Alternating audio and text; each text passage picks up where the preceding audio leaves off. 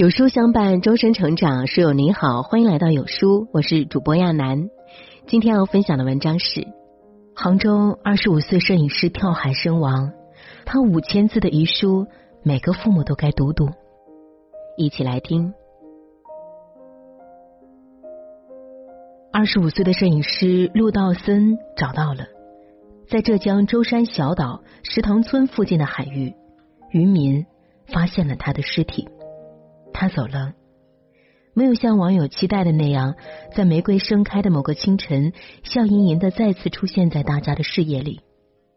十一月二十八日是农历的十月二十四，也是陆道森的生日。生日之前，他见了一直帮助他的朋友，找房东退了租的房子，把摄影器材送给同行，行李分两次打包寄回老家。生日那天，他给母亲发了一条。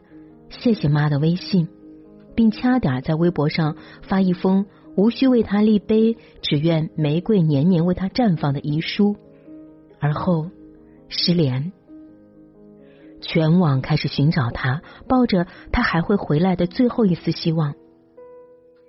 十一月二十九日，浙江舟山警方在海滩礁石上发现了他的风衣，口袋里装着已关机的手机。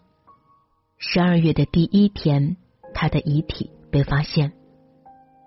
他如遗书所写的那样，怀着不被爱的孤独和对爱的渴求，毅然离开了这个美好但不属于他的世界。这个消息让很多人跌落悲伤，让部分人骂他不够坚强，也让有些人把批判的利剑指向他的父母。他遗书中曾一次次提到原生家庭。对他的伤害，我不想陷入这样的纷争中。逝者已逝，恶言很容易说出口。此时此刻最悲痛的人不是我们，而是他的家人。我们的生活会继续向前，被更震撼、更热闹的新闻吸引，而他父母生命的一部分永远停滞在了这个寒冬。我读陆道森的遗书，想起了过往岁月里。接触到的很多命运相似的孩子，他们都活在情感的孤岛上，他们都渴望爱和被爱，他们都发出各种求救信号，他们都在寻找救赎之路。正是因为这，我想和更多的父母读读陆道森留在人间的这封五千多字的遗书，并从这里出发，谈谈亲子关系的六个真相。第一个真相。幸福的人被童年治愈，不幸的人一生都在治愈童年。少年时期总是在各种亲戚家寄宿，亲戚对我呢也不错，但总有种无所依靠、患得患失的感觉。遗书中，陆道森说自己是农村留守儿童，父母外出打工，他一直被寄养在亲戚家。这种我是累赘，我是多余的感觉，从出生到逝去，始终跟随着他。哪怕决定离开，他还是要处理好一切事情，因为不想麻烦任何人，不想让别人觉得他是累赘。我无意苛责为了生计无法和孩子共同生活的任何一位父母。我想说的是，患有心理疾病的孩子大都有着动荡的童年。某位长期从事青少年心理研究的教授更是直言：分析一个孩子的问题，就看他小时候跟谁生活在一起。如果和父母生活在一起，孩子出现了问题，并被父母洞见，那就有机会纠正，因为他和父母有深厚的亲情连接，这份内在的温暖会帮助他向好向善。如果和别人生活在一起，比如爷爷奶奶、外公外婆、亲戚邻居，那么这个孩子出现问题，根本就不会听父母的，因为他对父母没有归属感。归属感和确认自己的重要性，是每个孩子从出生起就该得到的两个礼物。归属感就是不管贫穷还是富有，孩子出生起就有一个相对稳定的生活环境。确认自己的重要性，就是我很重要，我的家人很爱我的自我认同。这是一个孩子心理认知和情感逻辑的底座。如果你没能陪孩子度过安稳的童年，也不必过分自责，只要你们随后重逢的时光里，你拿出对待婴儿一样的耐心对待他，他依然会茁壮成长。非常遗憾的是，不少父母没有给孩子完整的童年，却奢望孩子有优秀的少年和青年，这就引发了很多悲剧。第二个真相：父母读书少不怕，就怕装作有文化。后来家人回来了，终于不用再过寄人篱下的生活，却收获了更多伤害。强势的控制孩子的人生，逼他们做自己不想做的事情，野蛮的灌输自己的想法，只会让他们痛苦到生不如死。陆道森说，他的父母感情不好，日日争吵，却不离婚，并把这种扭曲的分裂转嫁到他身上，让他遭受各种语言暴力和情感羞辱。在遗书中，陆道森不止一次呼吁为人父母要给孩子真正的爱。真正的爱不是比较，不是控制，不是强迫，不是咄咄逼人的情感绑架，不是功名利禄的梦想转移，也不是把孩子当成工具人。真正的爱是为人父母，知道自己不够好，缺席孩子太多时光，所以愿意放下高高在上的说教，蹲下身子，牵着孩子的小手，慢慢的一步步往前走。就像北大考古女神钟芳荣的父母对钟芳荣说出的那句口头禅：“爸爸妈妈没文化，你尽力就好了。”钟芳蓉的父母也是外出打工的农民，他们最可贵的地方是夫妻恩爱，内心谦卑，从不装作懂很多，从不苛责自己的孩子。父母也是活在困境里的人，不可能是什么都懂的神。父母知道自己不够好，所以不用戾气和妄想捆绑孩子的人生。只有这样，我们才能习得下面这个真相。第三个真相：孩子的所有问题，我都有一半的责任。只因小时候看起来像女孩子，我在学校里就要被霸凌、语言暴力、被排挤、被欺负，让下跪、被威胁。家人说我不爱说话。不喜欢打招呼，可是从没人去想过一个人会变成这样的原因。长得文气又太瘦弱，让陆道森成了校园霸凌的受害者。按理说，自家孩子被欺负，第一个站出来撑腰的当是父母，找老师、找学校、找欺凌者的家人给孩子讨公平，然后给孩子做好心理建设，教育他怎么保护自己。非常不幸的是，孩子被欺负，不少父母的第一反应竟然是：坏孩子为什么不欺负别人，总欺负你？还不是你的问题？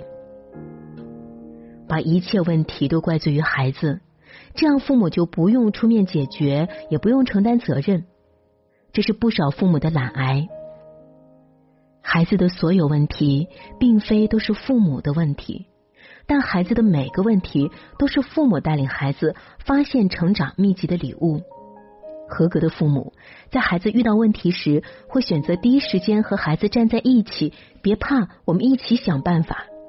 孩子的每个问题，我至少承担一半的责任，因为我至少有一半的责任，所以我不会总是指责孩子，而是想想我能为孩子做点什么。这是为人父母在孩子陷入困境时要秉持的认知。除此之外，还要警惕。第四个真相：父母过度的倾诉是在孩子心灵上投毒。这段时间的状态越来越糟糕，或许只是吃个饭，眼泪就崩溃流出来，控制不住的情绪。我不明白父母为什么一点小事。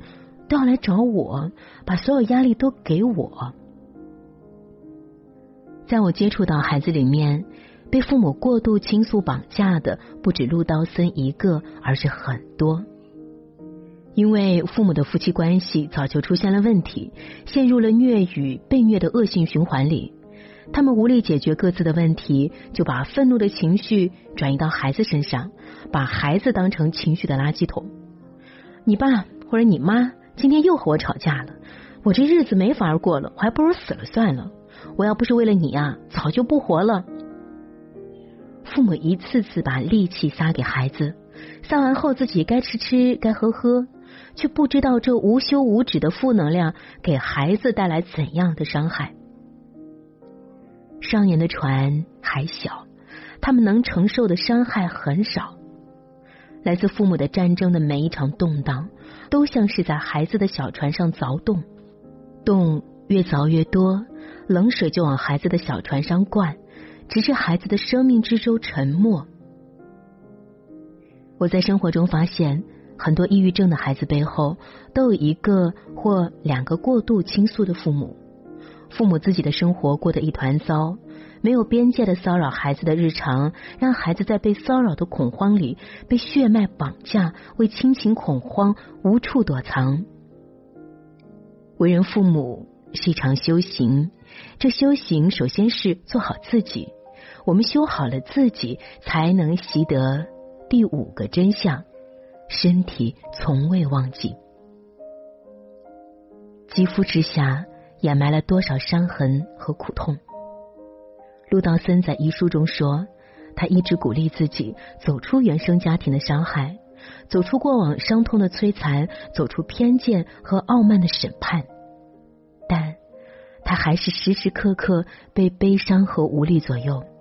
他越无力，那些伤害过他的往事和人就显得越野蛮；他越想逃跑，那些紧紧追着他的记忆和痛就显得越凶狠。”我们所历经的一切，身体都没有忘记。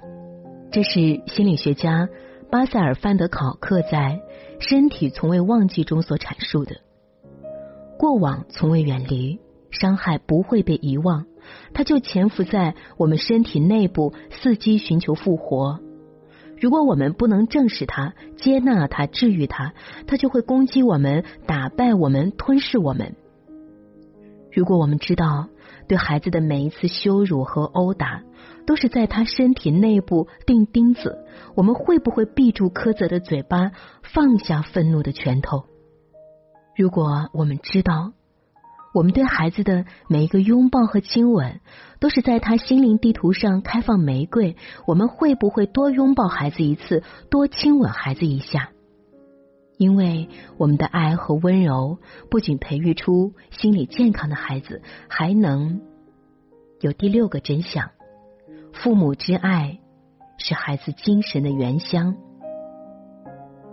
二十五年，却只有小时候在假期挨着外婆时，才能感受到温暖。真怀念啊，外婆，好想你。陆道森的遗书中。唯一一次提到家人温情的，是童年里的外婆。他还提到，二零一九年在南京时遇见一只流浪猫，自己经济窘迫，还是花了很多钱给小猫治病。小猫太虚弱，最后还是走了。他难过悲伤了好久，感叹：我们的命运也没什么不同吧。不被善待的人，最能识别善良。被遗弃的小猫让他想到了自己的命运，并在感同身受中陷入习得性无助的哀伤。